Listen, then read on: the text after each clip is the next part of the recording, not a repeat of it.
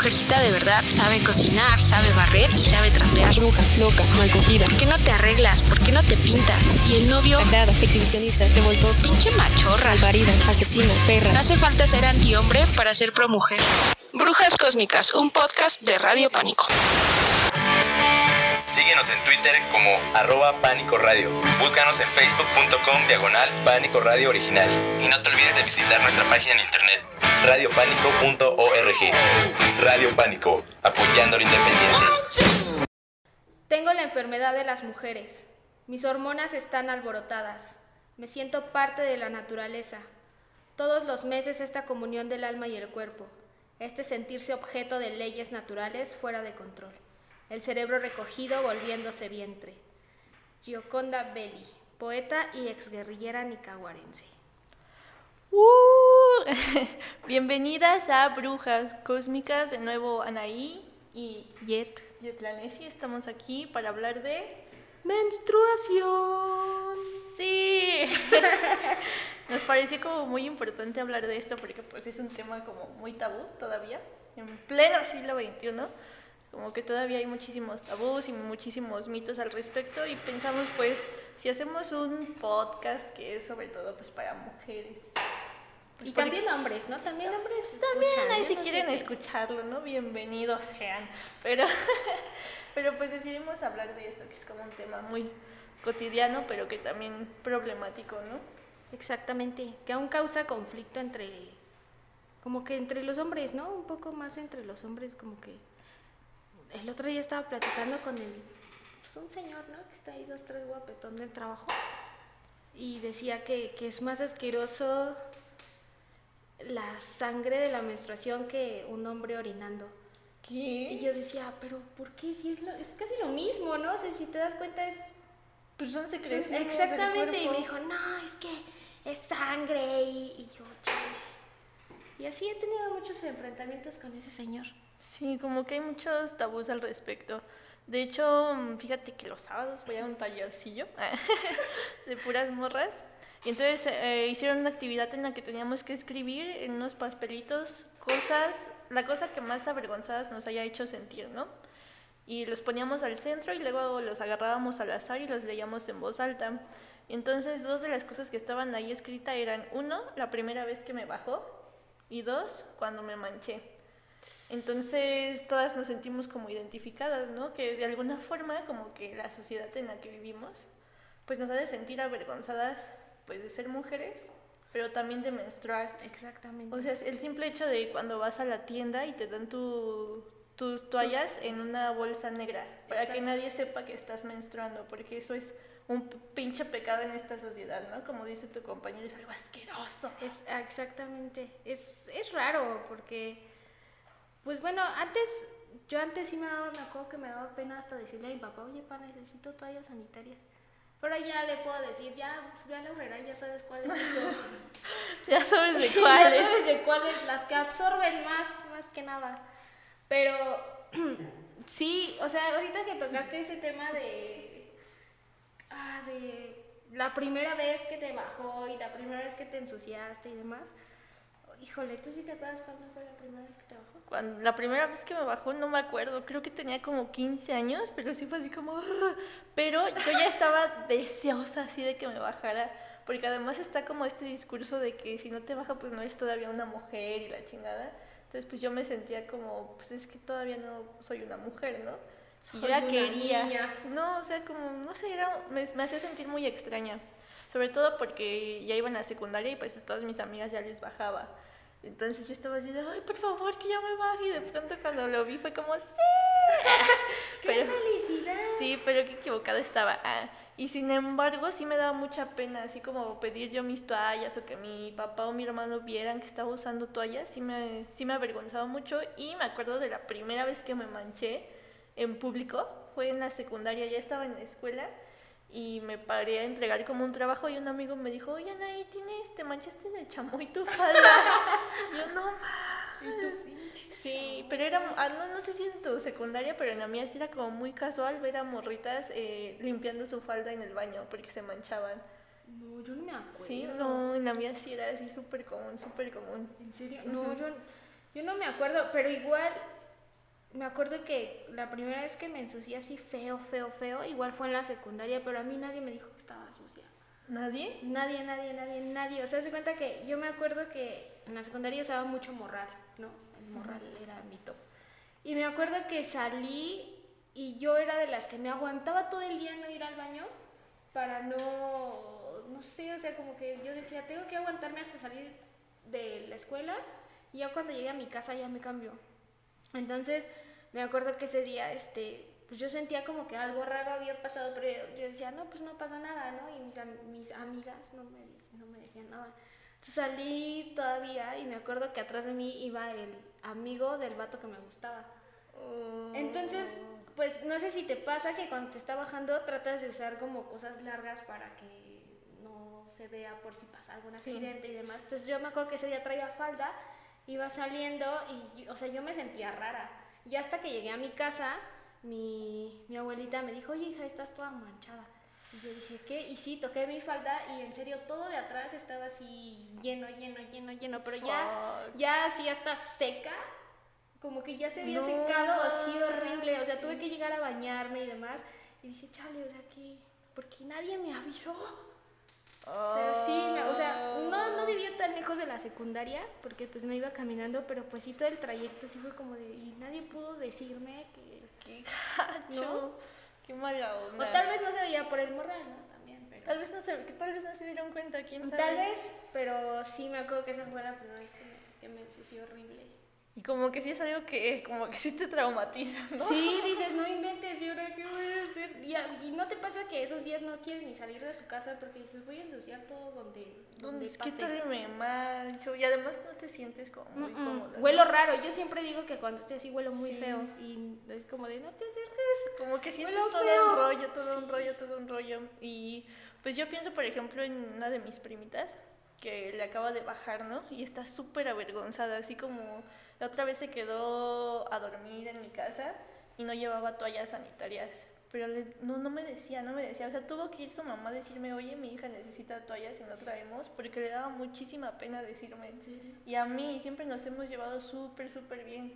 Entonces ahí cuando te das cuenta como si es un tema bien tabú, igual en los hombres, en las mujeres y sobre todo en las niñas, ¿no? Que empiezan a crecer con todas estas ideas de Sí. sentirse avergonzadas de un proceso natural en su vida. La verdad, sí, yo también lo veo mucho con mi hermana. O sea, yo no me enteré que mi hermana ya estaba menstruando hasta que mi mamá me dijo. Porque yo no sabía absolutamente nada. Y yo, ¿qué pedo? ¿Por qué no me habías dicho? Y es, o sea, ella sí es como muy. O sea, no lo dice. O sea, ella solo es como que empieza a agarrar sus toallas. Pero no te dice, me duele la panza o nada. Como O sea, todo muy secreto, ¿no? Exacto. O sea, ella es como muy secreto, esa, esa onda. Es un rollo horrible. Y pues justo sobre eso, eh, lo de Mon Laferte, ¿no? Que sacó una canción que se llama Canción de Mierda. Y en el video dice algo así, ¿tú qué vas a entender si no sangras una vez al mes? Y se ve cómo corre la sangre en su pierna. ¿Y qué fue lo que pasó con ese video? Cuéntanos, Siete. Pues, ¿qué pasa? Que todo el mundo como que satanizó el- la onda de la menstruación, ¿no? Y empezaron a decir El que eso estaba súper mal visto, Qué asco. que qué asco, que cómo se le ocurre.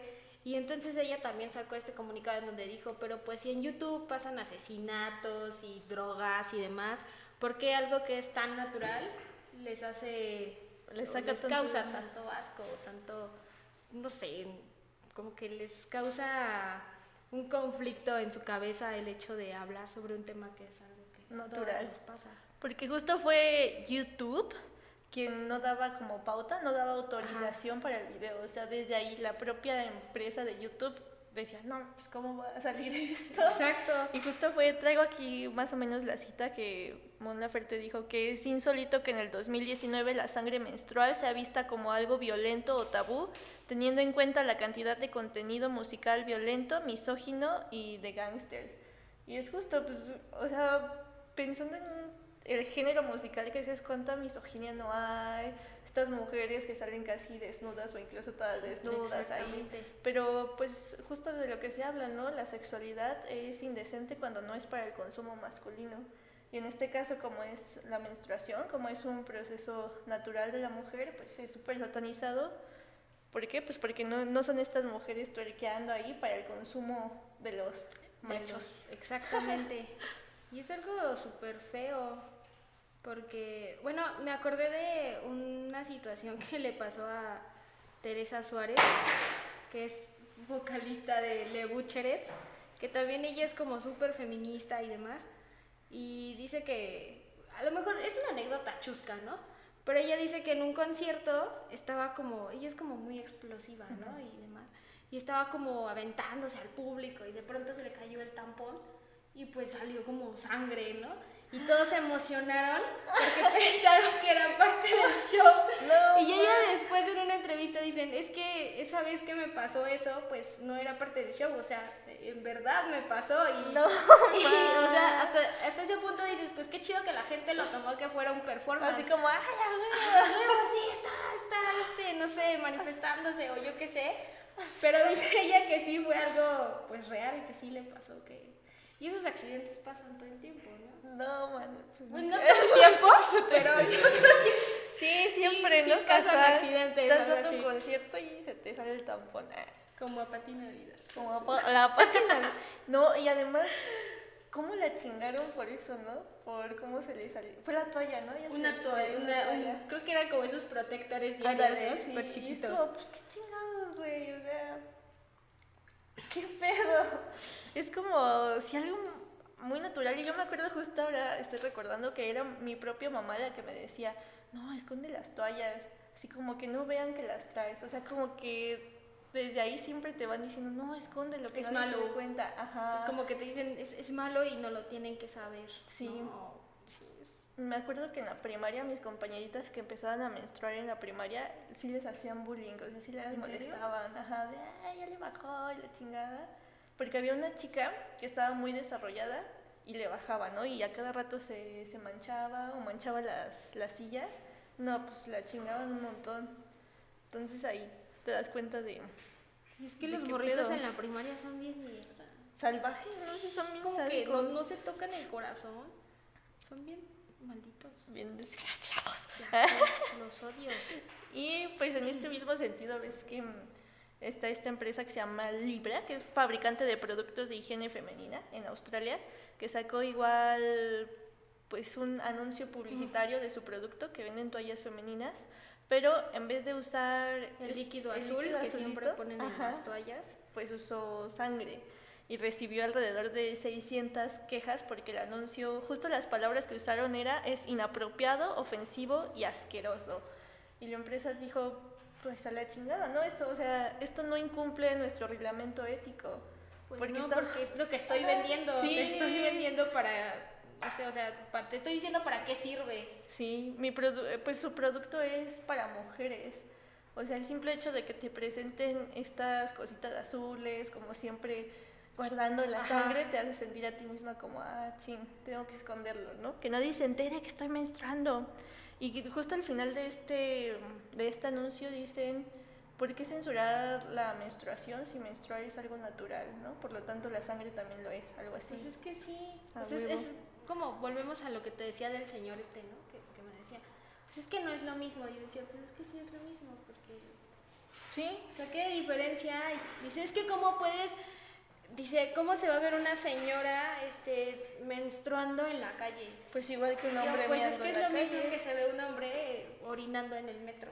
Igual, ajá. Y decía, no, pero es que yo dije, ya, ¿para qué discuto con usted? Pero es un ya, pinche Ya siéntese, señor. Sí, Ya estoy harta. es un pinche Está mundo muy de guapo y todo, pero no mames.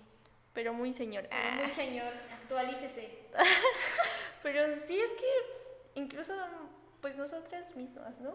O nuestras madres, así como que también tienen esta idea de, ah, como que ver, por ejemplo, si vas en carretera, es normal ver a güeyes que se paran a mirar, ¿no? Eso es muy como normal. Porque, pues no sé, porque casi todo respecto a ellos se naturaliza, se normaliza. Sí, es más, yo siempre he creído que el ser hombre es más fácil. Pues, ah, hijos de... Ay, malditos. Ah, hijos de la chingada. Pero, pues sí, o sea, como que el punto de partida para el mundo en el que vivimos son ellos. Entonces todo lo que nos pase a nosotras es raro, es de histéricas, es de brujas. Es de locas. esconderse. Sí, es de, pues simplemente desde mm, la religión judio-cristiana, ¿no? Como la mujer siempre llevando la culpa, la carga, Eva, Lilith, como siempre las culpables de todo, María Magdalena, siempre, siempre, siempre, siempre. Siempre somos las Y ellos los pobres hombres, ¿no? Los que sufren. Los que sufren, ya. y a ver, cuéntanos del documental de Netflix que viste. Ay, el documental de Netflix. De Netflix. De Netflix. El de Periods. Periods. period. Periods. End ¿No? of. Oh, Ay. obviously. Eh, el documental que fue hecho por una morra que también creo que es de la India, ¿no? Ajá. No me acuerdo de su nombre, pero está, eh, bueno, estuvo nominado al Oscar el año pasado y ganó, Y la categoría. Entonces, este, ¿Qué pasó? ¿Qué pasó? entonces, perdón, perdón, entra aquí un, ya. Entonces, pues, ¿qué, ¿qué dice este documental? Pues trata de que van a las comunidades en la India, en donde pues les empiezan a preguntar las chavitas y a los vatos, ¿no? Así de, pues, les dicen menstruación y ellos se ríen, pero se ríen de nervios porque los hombres ni siquiera saben lo que es, ¿no? Dicen, ah, creo que es algo que les pasa a las mujeres. Y es como de, ¿cómo que crees, güey? Es, es, es algo real, es algo que se está viviendo y que viven todos cada 28 días, ¿no? Y las morritas se esconden para hablar sobre el tema. E incluso dicen que no tienen como esta... eh, a mí me causó mucho conflicto porque dicen que usan compresas, que usan tela y no les importa qué tela sea, o sea, usan una tela y que aparte cuando ya no la ocupan lo que hacen es enterrarla porque les da pena que la gente vea y que la gente sepa Que ya que está está menstruando. menstruando. Y, y ya, o sea, también hay una parte en donde llega como una compañía y empiezan a hacer este, toallas femeninas para ellas, pero porque también dicen que las toallas femeninas allá son como muy caras, ¿no? Entonces esta empresa lo que hace es venderles estos productos más baratos y pues toda la gente, o sea, esta manufactura es hecha igual por mujeres, mujeres que pues también quieren apoyar a sus casas y demás. Y pues empieza, o sea, el, el documental, creo que no es un documental, no es como un corto, es como un... No, sí es un Sí, documental. documental Ujú. porque dura muy, muy, muy poquito. Sí. Pero a grandes rasgos lo que quiere decir es que pues en muchas comunidades todavía, y sobre todo en la India, estuve leyendo varias notas en donde en la India es el caso en donde la mujer es como que la aberración de la humanidad, o sea, las mujeres como que las odian. Entonces, Como los extremistas, ¿no? Los grupos más extremistas. Exactamente. Entonces, el documental lo que dice a grandes rasgos es que en muchas comunidades todavía no se, todavía ese tema de la menstruación es un tabú muy grande. Y el hecho de que pues ellas te muestren que tienen que esconder lo que son o lo que les pasa cada, cada cierto tiempo, pues sí te deja pensando en muchas cosas, ¿no? O sea, Sí. no sé, a mí sí me gustó. Porque además, sí, cuando les preguntan a los, a los hombres, ¿no? ¿Qué, ¿Qué es la menstruación? Además de que se ríen, muchos dicen, no, pues es una enfermedad que les da a las Ajá. mujeres, ¿no? Y pues justo ellas también tienen como esa idea un poco de que están enfermas. Y lo, lo gacho es que pues muchas niñas dejan de ir a la escuela porque están menstruando, porque no tienen la posibilidad de acceder a una toalla sanitaria. Ay, sí, ese Y- caso de la sí. chava, sí me, me acordé cuál de la, la- el primer testimonio que pasa de la chava que dice, pues yo empecé a menstruar, a menstruar en la secundaria y como vi que todos como que se burlaban de mí, tenía que esconderme para cambiarme y demás, pues dejé de ir a la escuela. Sí. Y dejó de ir a la escuela y dejó de estudiar por el simple hecho de que empezó a menstruar. Y ya después ella se casó y demás y se olvidó de sus estudios. Y de hecho, un, un mito que me pasaste ahí sobre la menstruación de- en la India decía que, bueno, en la India se cree que si las mujeres se bañan durante su periodo es porque, po- o sea, si se bañan puede que queden infértiles o perderán su dignidad. Entonces imagínate qué cabrón pasar tu periodo sin bañarte, o sea... Sí, sí, de ¡ah! por sí, no sé, yo- es como te decía, yo cuando estoy así siento que tengo que bañarme muchas veces porque huelo muy raro. Imagínate no hacerlo. Eso que dices es justo como esa idea de sentirte sucia, de sentir que guácala, ¿no? Porque pues es la idea que te han metido, ¿no? Guácala, qué asco. Sí, Y pues tú misma terminas sintiéndote así como sucia, como incómoda, no sé, se siente extraño. Y luego en la India esta idea de que, bueno, si te bañas vas a perder la dignidad. Y entonces pues estas mujeres que pierden la dignidad o que se vuelven infértiles pues ya no se casan, Sabemos cómo, cómo son como estos rollos en los grupos extremistas de la India.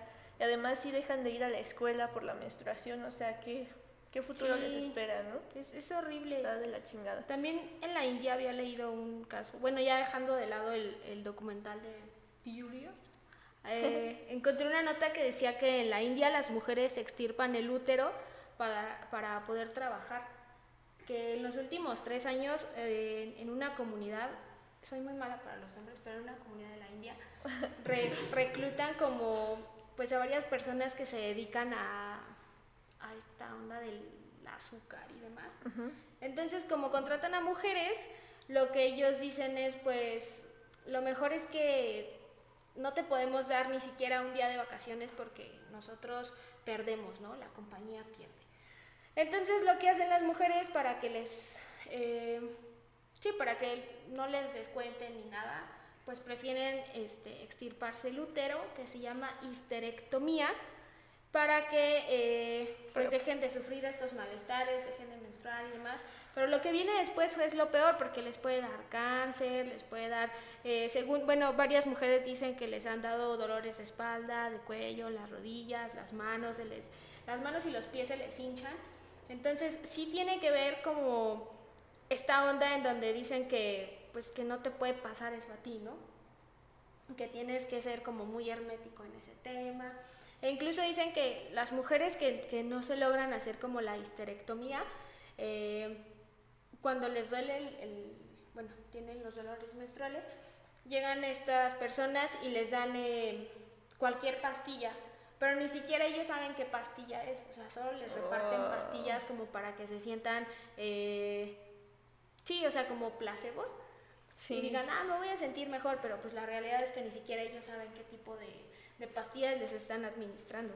Y es esta idea de nuevo como de restarle importancia, ¿no? Porque la menstruación pues es un problema femenino y entonces por ser femenino pues tiene que ocultarse, carnal, pues trátenlo entre ustedes, no hay pedo, ustedes solucionenlo, Entre ustedes se entiende. entre ustedes se entienden. Y esta idea también de, de quitarse el útero, porque justo hace un tiempo leía un texto que hablaba sobre eh, como la geopolítica como del trabajo, de la mano obrera, y justo ahí mencionaban como lo más bajo dentro de como de esta torre de, de trabajo, lo más bajo es la mano infantil y la mano de la mujer, ¿no? Porque lo toman como mano de obra desechable, mano de obra que es abaratada y pues es justo lo que suce- sucedió mucho en las maquilas, ¿no? En, en Juárez, por ejemplo, que empezaron a contratar muchísimas mujeres, entre otras cosas, pues porque ellas aceptaban cualquier pago a cambio de tener chamba, ¿no? Y en este caso es incluso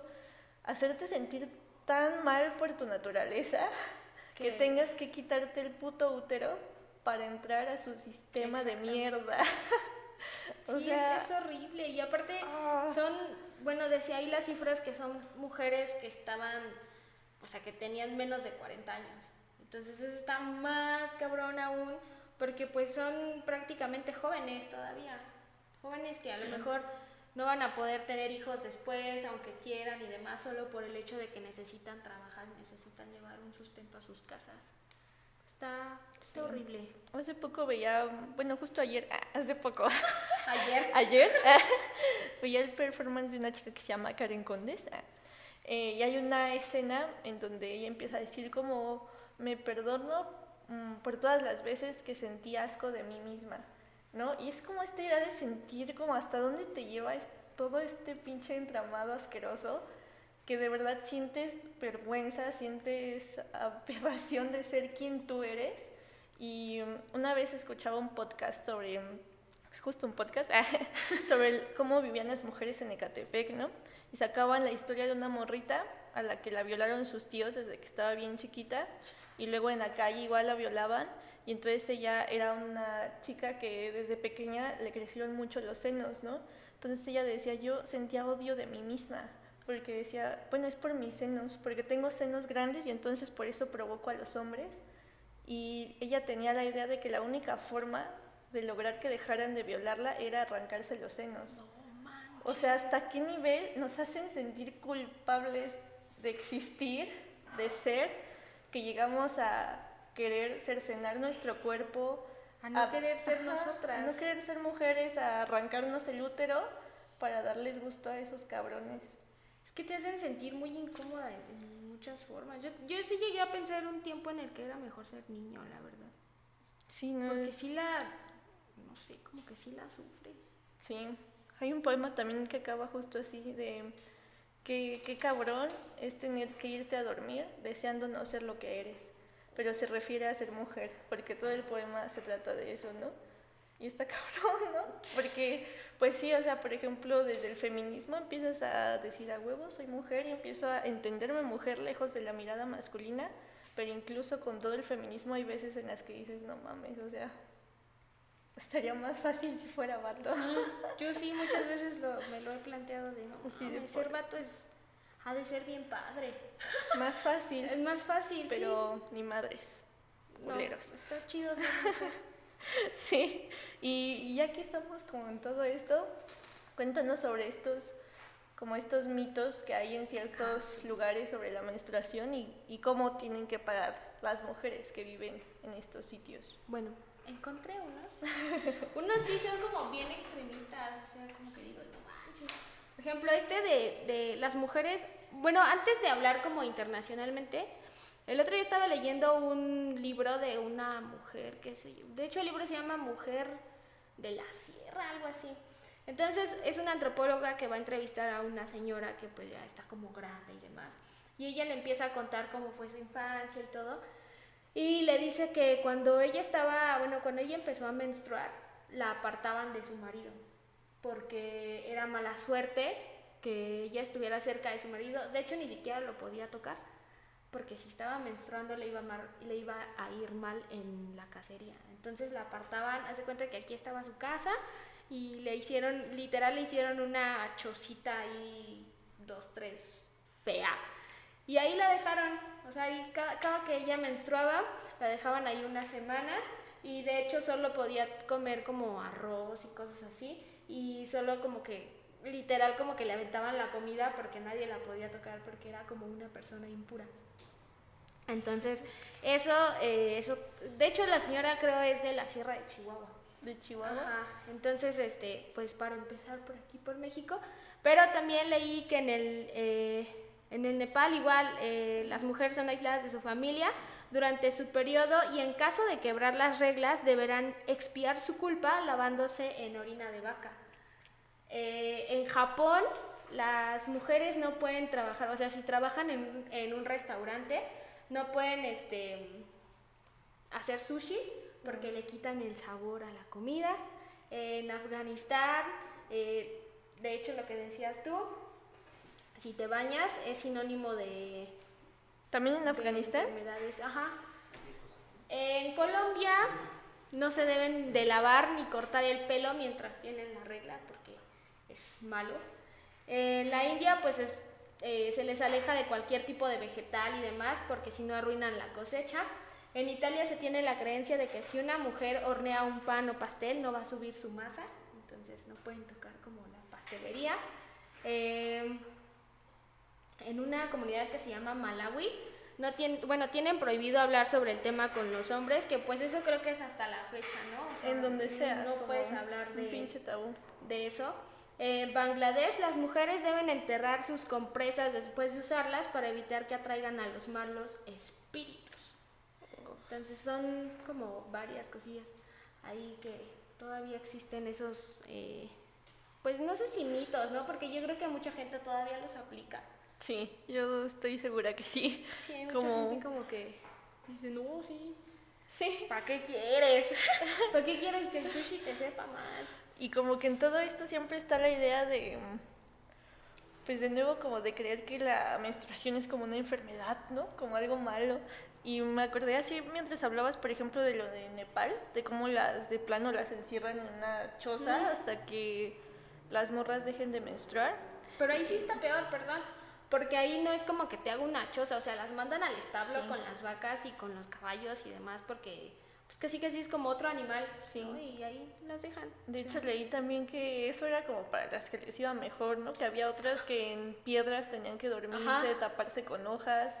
Y pues eso ya está prohibido como por el Estado, pero aún así, pues las personas siguen teniendo como miedo, como esta idea de que no, no es cierto, es que sí es verdad, sí es verdad, o sea, sí nos van a traer mal, mala suerte y la chingada.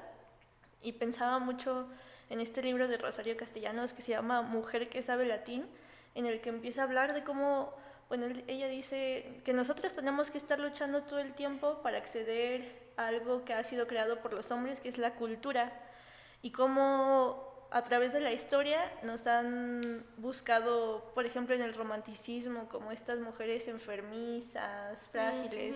Si vemos, por ejemplo, el arte clásico, igual como aparecen las mujeres, siempre como tiradas, ¿no? En un sillón, desnudas. de ahí viene como el drama, ¿no? Que, ah, es que son muy dramáticas también. Ah, porque también ahí eso entra mucho rollo. esa, ese rollo ahorita. Bueno, ahorita lo contamos, pero ajá, sigue con eso.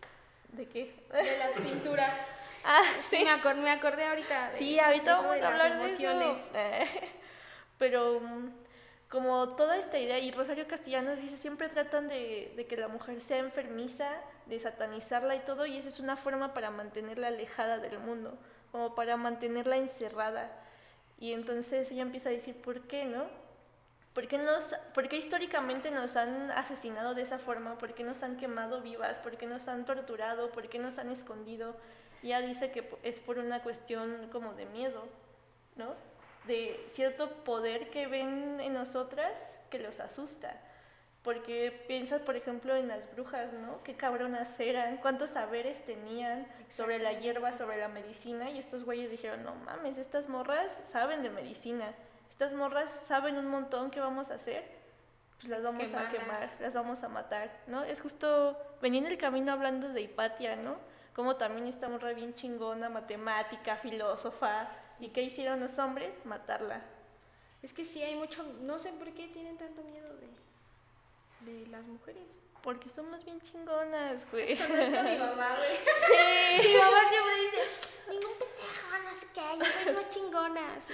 No, eh, yo leía un, un texto que hablaba sobre eso y justo lo escribía un hombre, ¿no? Entonces es interesante también por ahí, porque él decía que este miedo viene de lo que nosotras tenemos, que es nuestro útero, justo, y por ahí podría pensarse también la menstruación, ¿no? Esta idea del miedo a la vagina malvada, a la menstruación, cómo nosotras podemos dar vida, somos capaces de dar vida. Y por ejemplo, si tenemos acceso al aborto, no solo eso, sino también podemos decidir cuándo no queremos dar vida, cuándo sí. O sea, es un poder muy cabrón que tenemos en nuestro útero y a través de la historia lo que nos han hecho es que nosotras odiemos ese poder que tenemos, que odiemos ese útero y que se los entreguemos a ellos. Para ellos tener otra vez el poder. Ajá, ¿no? Para que ellos sean los que deciden usarnos para, pues, para lo que quieran, para su satisfacción, para tener hijos. Y nos han arrebatado ese poder, pero por eso es tan importante como reapropiarnos de nuestro cuerpo, de nuestro cuerpo como mujeres, para volver a tomar ese pinche poder, porque está bien cabrón. Sí. Tremendo. tremendo zafarrancho. Mi frase de señora Dominguez. Tremendo zafarrancho. Pero ya retomando esta que decías del, del drama, ¿no? Porque justo cuando uno está en sus días, este, sí, en sus días, empiezan a decir, si estás enojada, ay, estás en tus días. Seguro estás menstruando. Si estás triste, uy, estás en tus días y te están cambiando las hormonas. Sí cagan madre. ¿no? Ay, hijos de la chingada, no hay peor comentario que ese. Estás en tus días. Estás en- es como de, no mames, estoy en los días, pero de partirte Pito. hocico. Porque es en serio, o sea, es el comentario más pendejo, Pendejo que que, un hacer. hombre puede hacer. Porque si estás en tus días uno es muy tu pedo, pero ya que te digan, uy, no, es que de seguro tienes hambre porque estás en tus días. O estás comiendo de más porque estás, o sea, no mames, es como, no, güey, o sea, me puedo encabronar, puedo comer de más y de más. En cualquier momento de mi día y de mis días, no solo porque puedo menstruando. cualquier día, Exactamente. puedo llorar cualquier día. Pero de ahí viene también otra satanización que es las histéricas, ¿no? La histeria, esto que nace con, con Freud, que eso justo le decía que viene de la palabra útero. O sea, ¿En de nuevo, de nuevo justo al útero, ¿no? Por eso Freud decía, no, pues la histeria es una enfermedad de mujeres. Las mujeres son las histéricas. Y entonces, pues así es como nace el dildo. El dildo lo crearon para que las mujeres histéricas se curaran, ¿no? Y entonces ahí nos hace sentido, ¿no? Como cuando una mujer está enojada o algo, los pinches machos dicen, pues le hace falta una acogida, ¿no? No hace como falta un hombre. un hombre, ¿no? O justo en la, en la marcha apenas se subió una chica a hablar, ¿no? En el meeting, ya decía que la violaron dos cabrones y lo que le dijeron fue, para que se te quite lo pinche lesbiana. No mames. Como si ser lesbiana fuera una enfermedad también, ¿no? No, y es que ahí también hay una pinche invisibilización porque como que ellos creen que si no hay un falo, entonces estás jugando, ¿no? Como, "Ah, ¿qué van a hacer estas morras? Pinches vatos. Pero, pues sí, es, es justo lo que dices. Con todo, con eh, con todo respeto. En la semana me, me enseñaron que debo de aprender a mentar la madre, pero al final es con todo respeto. Con todo respeto, compa. Mm, está cabrón. Esta idea de las histéricas, lo que dices, como, estás loca. Es que sí está bien raro. Y yo es lo que he peleado mucho en, con mi, siempre peleo con mis compañeros de la oficina. Anaí me enseñó a pelearme con los hombres. Porque La chocamos. Ah, para los que no están viendo, chocamos, las- Chocamos las nuestras manos. manitas. Porque, o sea, sí, o sea, ese hecho de que digan, ay, no, es que, este, por ejemplo, con, con una compañera, ¿no? Que dicen, ay, es que siempre está de malas, de seguro le hace falta un novio. Ves O, su "Ay, mamada de no, no, no, es que, este, pues está loca. Y a lo mejor es porque está en sus días. Y es como de, güey, no, o sea, no, no digas pendejadas, neta. Y yo siempre le digo al señor este con el que luego me peleo, que pues tiene una niña, ¿no? Y es como de, a ver, ¿a poco a ti te gustaría que a tu hija le digan ese tipo de comentarios, ¿no? Y ya, como que, ah, no. Ah, aguanta. Ah, Entonces es también como sentir esa empatía, ¿no? El, pues a mí no me gustaría, ¿por qué hago ese comentario?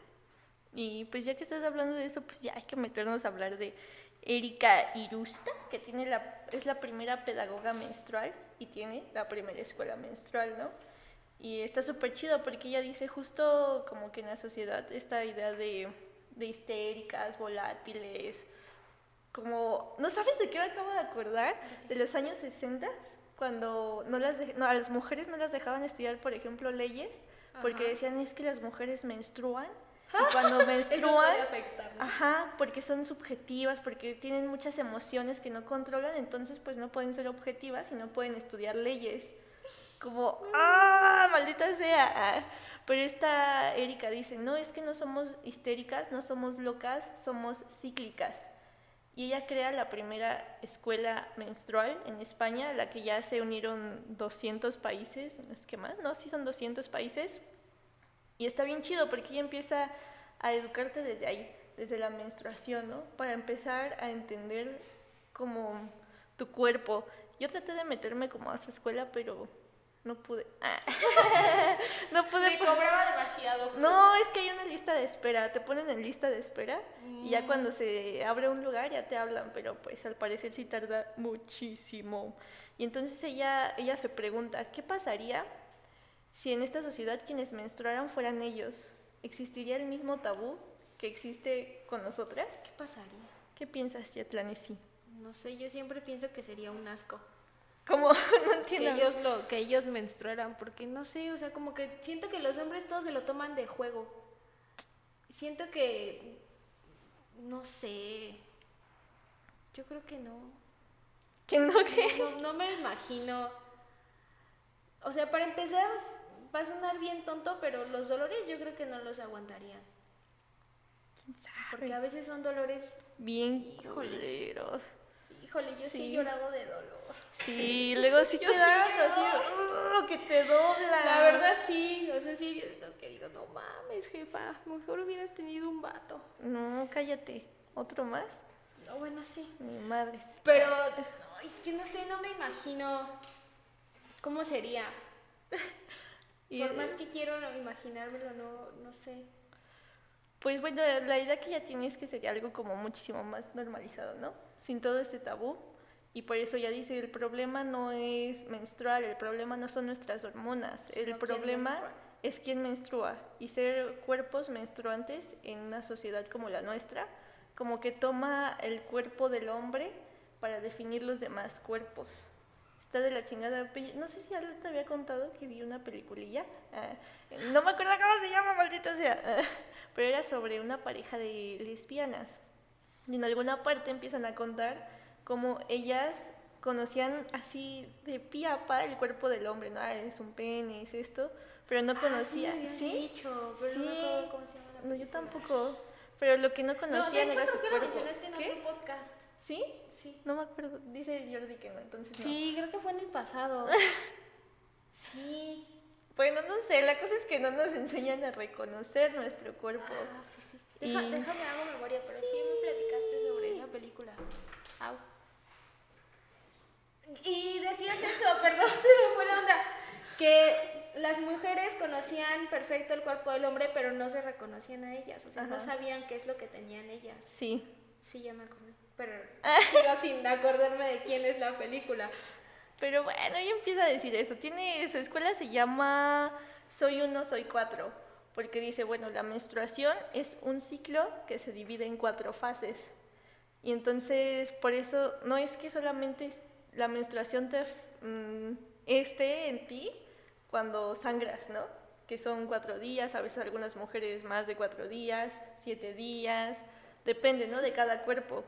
No es solamente ese tiempo en el que está eh, tu flujo abundante, no, o sea, todo el mes estás bajo los influjos de ese ciclo a partir de cuatro fases. ¿Quieres que te diga la- Sí, las fases favor, que pone? Estoy Ah. interesada Sí. en las cuatro fases. Ella lo toma como a partir de 28 días, pero dice, o sea, esto es como solo una aproximación porque cada cuerpo es diferente, entonces puede Ajá. variar.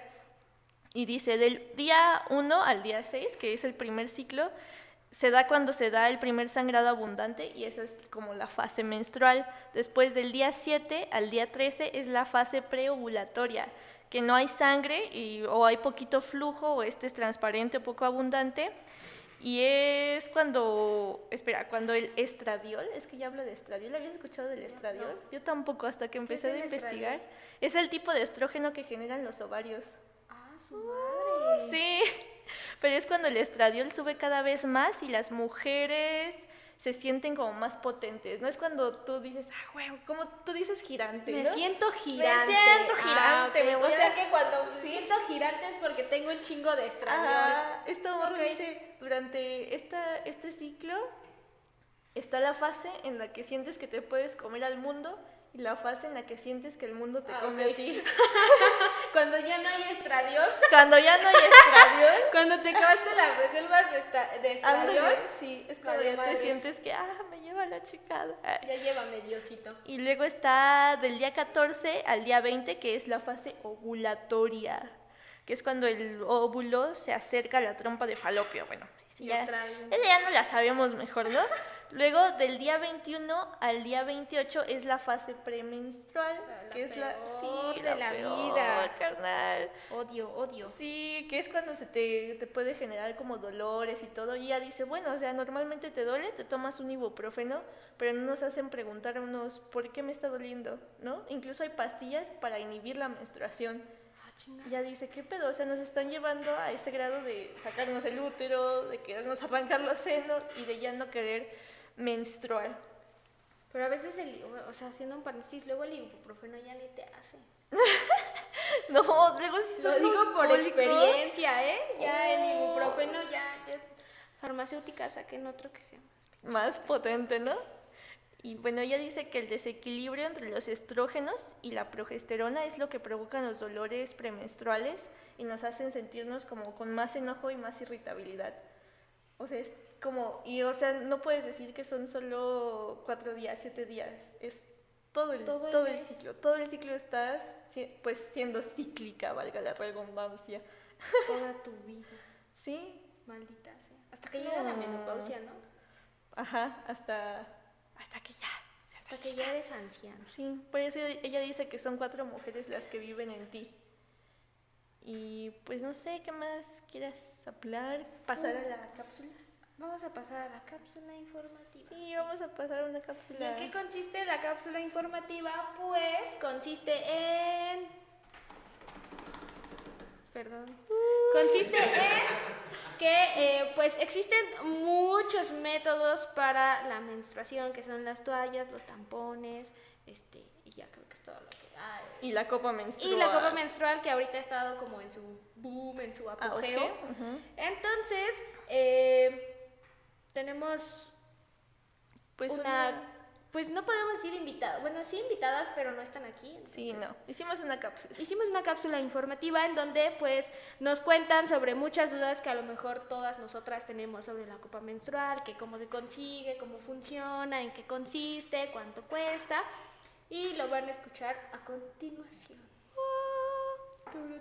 Las principales inseguridades a las que me enfrenté al principio es como, pues, cómo, cómo voy a poder usarla o cómo es que voy a poder traer eso allí adentro y me va a lastimar o me va a doler o, o cuestiones así era lo que principalmente me preocupaba.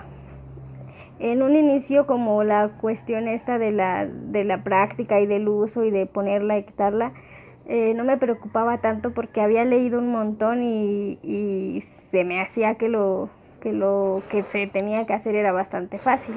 Ya después descubrí que no era tan fácil, pero este, pero pues bueno, es como fueron las principales inseguridades. Yo diría más bien que no es complicado, pero sí requiere como mucha práctica y, y mucha paciencia y dedicación y como no, desesperarte y ese tipo de cosas. La primera, te- te- tengo dos. La primera la compré en una, bueno, más bien las dos las he comprado en línea, en, en tiendas Seco, que venden productos este, amigables con el medio ambiente y cosas así. Em, la primera me costó alrededor de 650 y la segunda eh, me costó 490. Y, y ambas me gustan bastante, solo que pues la primera la compré un poco inexperta y, y esta, eh, digo, es muy buena y me ayudó a aprender, pero en el, en el camino del aprender fui, fui entendiendo que tal vez no era la más adecuada para mí y por eso tuve que comprar otra. Y aquí es mm, como muy importante señalar y hacer el énfasis en que anatómicamente hablando son, son este, agujeros distintos, ¿no? Eh, el, el agujero por donde eh, sale la orina se llama uretra y la copa menstrual va colocada en, la, en el canal vaginal. Entonces, em, usar la copa menstrual no interfiere ni para hacer pipí ni para hacer popó. O sea, no puedes hacerlo sin problema. Uy, es como abismal la diferencia. O sea, al usar la copa menstrual una vez que la insertas y ya la traes puesta, pues te olvidas de que estás menstruando. Eh, te olvidas de esa incomodidad de sentirte mojada o sucia que te dan como los productos desechables. Eh, te olvidas como de los malos olores y es como cosa muy práctica, ¿no? O sea, eso, no sé si es muy cursi o qué, pero pues eso está bonito ver tu sangre ahí y, y saber que, pues, qué es lo que está saliendo de ti, ¿no? Y la cantidad y, y el color y todas esas cosas que, que también te ayudan en cuestiones de salud y de conocerte. Em, es muy importante que cuando van a adquirir una copa menstrual se aseguren de que sea su talla correcta o la talla adecuada para ustedes, porque esto va a garantizar que su experiencia con la copa sea como más fácil y aparte van a reducir enormemente la posibilidad de que haya fugas. ¿Cómo identificas cuál es tu talla? Eh, pues hay como ciertos criterios a seguir antes de adquirir tu copa menstrual. Una de ellas y la, la primera y la más complicada es eh, medir la profundidad, tu profundidad vaginal o sí, es correcto decir profundidad vaginal, aunque también muchos dicen medir tu cervix y, eso es como, como vital para, para saber de qué tamaño debe de ser tu copa y algunas también em, pues te recomiendan que al momento de elegir tu copa pues eh, tengas como cierta idea aunque sea aproximada de, de tu cantidad de flujo aunque Algo también que es cierto y que, y que pasa cuando empiezas a usar la copa es que cuando no usas la copa y usas productos desechables, em, ves como la sangre en diferente dimensión. Y esto es porque la sangre al caer en, en la toalla pues se expande por los geles absorbentes que, que contienen. Y entonces tú ves y entonces pues es- mi flujo es súper, súper, súper abundante, ¿no? O sea, casi, casi que te estás desangrando o algo así. Y cuando usas la copa, a lo mejor no, no al instante, pero después de dos o tres meses de uso de la copa, empiezas a ver cómo, pues no, o sea, pasan periodos de hasta cuatro horas y revisas tu copa y tiene 3 mililitros de sangre. ¿Y te has llegado a manchar alguna vez o te- se te ha salido la sangre? Uf, sí. Un, un montón de veces. Yo creo que parte importante del proceso para adaptarte a la copa es precisamente lidiar con las fugas. Y es lo que a muchas les genera miedo o les genera duda y es por lo que muchas mujeres no se atreven, ¿no? Como, como a usarla. Pero realmente creo que más allá de las fugas, bueno, las fugas tienen diferentes motivos. Uno de ellos es o que la copa no está correctamente colocada o que la copa no es tu talla correcta. Eh, después de eso, o sea, después de, de asegurarte que tu copa está bien colocada y que tu, tu copa es la talla que tú requieres, pues realmente no tiene razón por las que debiera haber fugas. Y, y pues en ese momento es cuando ya, cuando ya pasas ese proceso de las fugas, es cuando ya empiezas como a disfrutar, ¿no? La experiencia con la copa y, y empiezas a ver como las diferencias. ¿Y cuáles son las ventajas y desventajas de usar una copa? Eh, yo creo que entre las ventajas, pues es principalmente eh, por cuestiones de, de salud, ¿no? Yo creo que si cualquiera de nosotras nos ponemos a investigar, aunque sea así vagamente, no una búsqueda profunda, sino así, este, y, encontramos como toda, todo el engaño y y, y mentiras a las que nos someten las empresas de venta de productos desechables para la menstruación, pues encuentras así barbaridades, ¿no? Cosas como muy aberrantes. Entonces, yo creo que el empezar a usar la copa es como abandonar como esa ese engaño, ¿no? Y de- verdaderamente disponerte a conocerte y a vivir tu menstruación de una manera más saludable y, y libre de productos químicos tóxicos para el cuerpo de las mujeres. Esa es una. Y la otra pues es innegable también como, como la ayuda, ¿no? Que significa el reemplazar los productos desechables para el medio ambiente. Porque, no sé, nunca he hecho las cuentas, pero imagino la cantidad de toallas sanitarias que una mujer usa en su vida fértil y debe de ser exagerada, ¿no? Ah, hablando de eso, por ejemplo, está comprobado científicamente que las marcas de toallas sanitarias incluyen en sus productos químicos como el asbesto para aumentar la temperatura corporal y que de esta manera sangres más y compres más toallas. Entonces es como si, si, si pensamos primero en cuántas toallas usa una mujer en toda su vida y luego eso lo multiplicamos por todas las mujeres del mundo, es como impresionante. Entonces, el usar una copa, o el comprar más bien una copa menstrual que te va a durar 10 años y que, y que te va a librar de, de pues, tener que usar este tipo de productos es también otra ventaja. Y la economía, o sea que si bien es cierto en un principio pues pagas cantidades que no son fáciles a veces de, de tener, pues la realidad es que el costo-beneficio es, o sea, tu copa se paga solita en tres meses que no compras toallas sanitarias, ¿no? Entonces creo que esos serían los principales, aunque para mí el principal es como la salud y los beneficios y la tranquilidad que me da saber que mis menstruaciones pueden ser más sanas y más libres.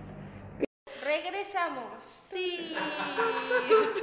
Estamos de vuelta. comerciales. Y aquí aparece Saba. Sí. Ay, no. Patrocínanos. Ay.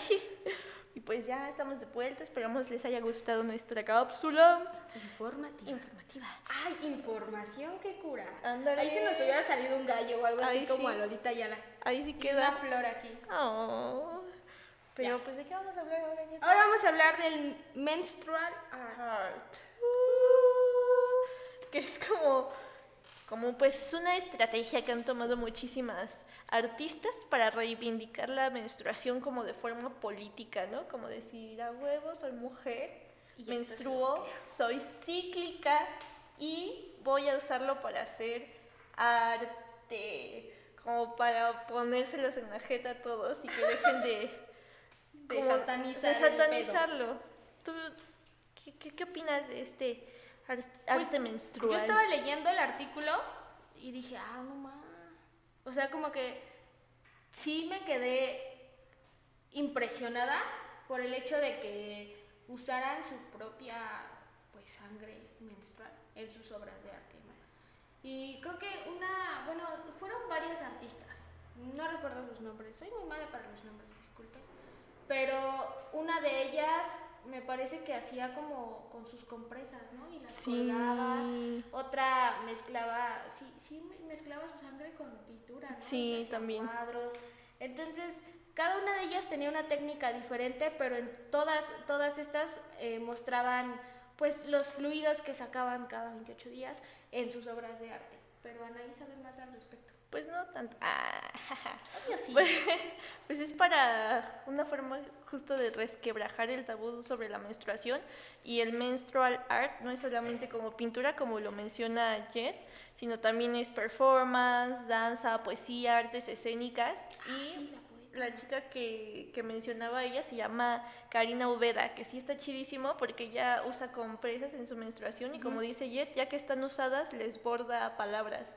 Y bordó alrededor, me parece que de 90, 90 pañuelos y los, los puso en una instalación y está como bien chidísimo. Y hay otra mujer maravillosa que se llama Sanil Molly, no sé pronunciarlo bien porque es africana, y ella es una fotógrafa que se encarga de visibilizar a las lesbianas en África, que es un lugar bien cabrón para la homosexualidad y luego para la... Para las mujeres para- también, sí. pinches tribus bien raras, amigos. Sí. Y luego para ser lesbiana, no, está cabroncísimo y ella se encarga de visibilizarlas, pero también es como una de las pioneras de usar la sangre menstrual para pintar, para crear pinturas. De hecho, tiene una obra que se llama, bueno, no, una serie de obras que se llaman Dolores Menstruales.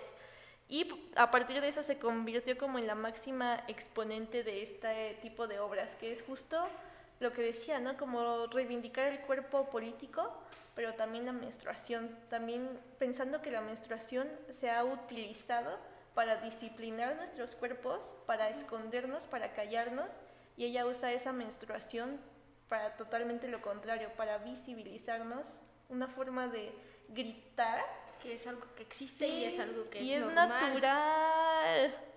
Y la poeta, a ver, ¿cómo La poeta, llama? yo creo que es la primer eh, menstrual, bueno, artista menstrual que conocí. Y me acuerdo que hasta hice un artículo para la universidad sobre esa morra que se llama Rupi Kaur y se hizo súper famosa porque su frase más emblemática era yo sangro cada mes para salvar a la humanidad, ¿no? Entonces ella lo que hizo fue sacar una serie de, poemas, de hecho sacó un libro y demás, en donde habla sobre, sobre la menstruación, pero también habla sobre el cuerpo de la mujer, que es lo que dices tú, ¿no? En donde ya te empiezas a reconocer tú como persona, como mujer. Y en colaboración con su hermana, me parece, sacaron una serie de fotos en donde se muestra a ella que pues está menstruando. Hay, de hecho hay una foto en donde está la taza del baño y se ve como pues, la sangre. Hay otra en donde ella está recostada y, y se ve manchada y está como agarrándose con una compresa. Y eso pues escandalizó al mundo porque dicen, ¿cómo puedes poner la sangre ahí? O sea, no puede ser, eso, eso está mal.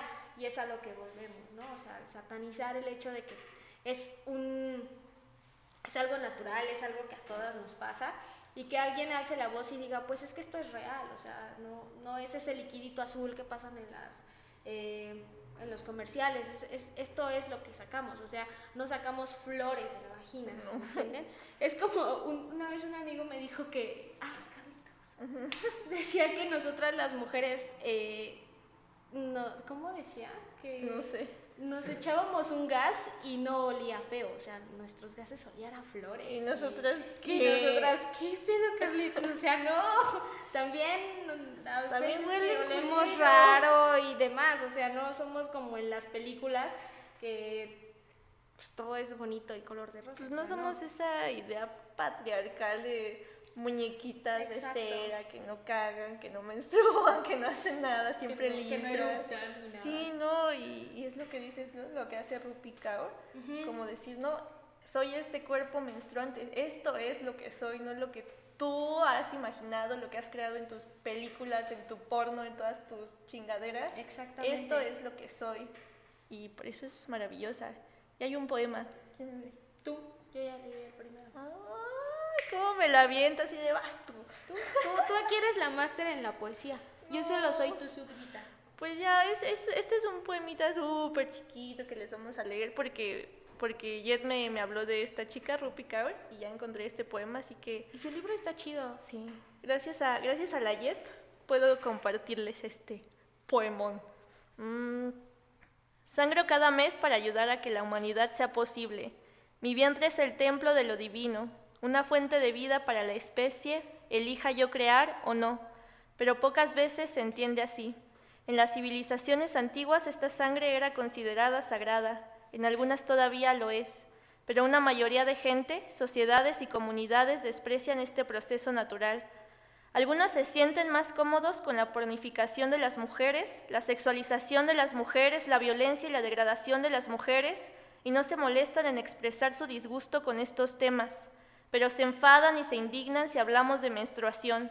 Menstruamos y lo ven como algo sucio, enfermizo, una carga con la que pretendemos llamar la atención, como si este proceso fuese menos natural que respirar, como si no fuese un puente entre este universo y el futuro, como si no fuese un proceso de amor, de trabajo, de vida, maravillosa y generosamente bello.